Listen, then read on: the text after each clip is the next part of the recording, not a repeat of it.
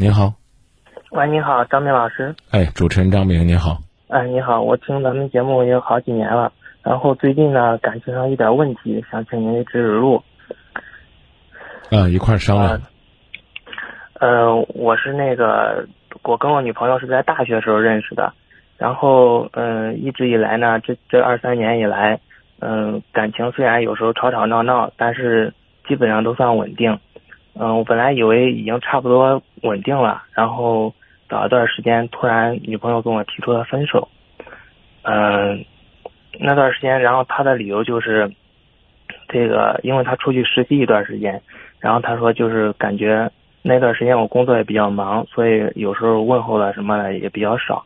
然后她说感觉一个人也能过，也感觉不是太爱了，没有当初那种感觉了。呃，我想请张明老师，这个感觉我是应该继续努力把他追回来呢，还是说就这样放开他，让他自由？你对他究竟是什么样的感觉？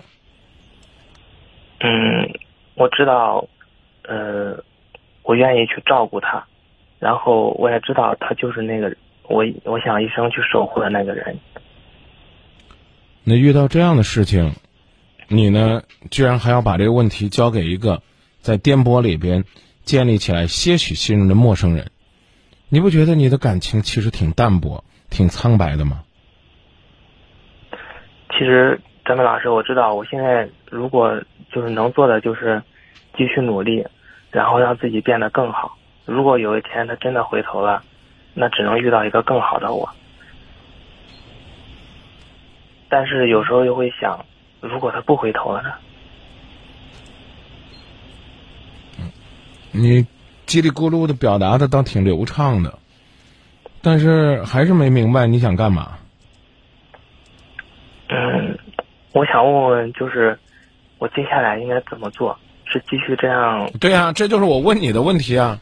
你要把你的一生的幸福去交给我来决定，你不觉得你有点不负责任吗？对。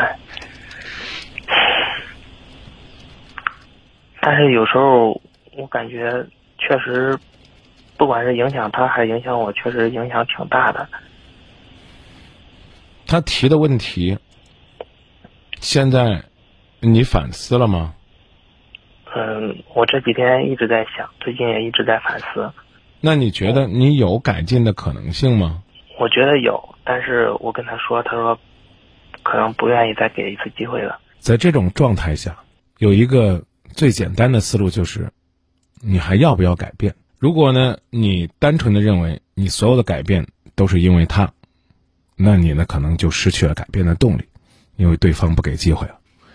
但是呢，如果呢你自己呢觉得你要改变，你改变的原因是因为你自己，那你就会愿意继续坚持自己，管他有什么样的结果。所以呢，我觉得改变是要坚持的。改变之后呢，你会是一个什么样的状态？改变之后的你，会给今天的你点个赞的，而且是大大的赞。该努力的时候呢，为自己努力；为自己努力呢，也就是为爱情努力。这是我的感觉。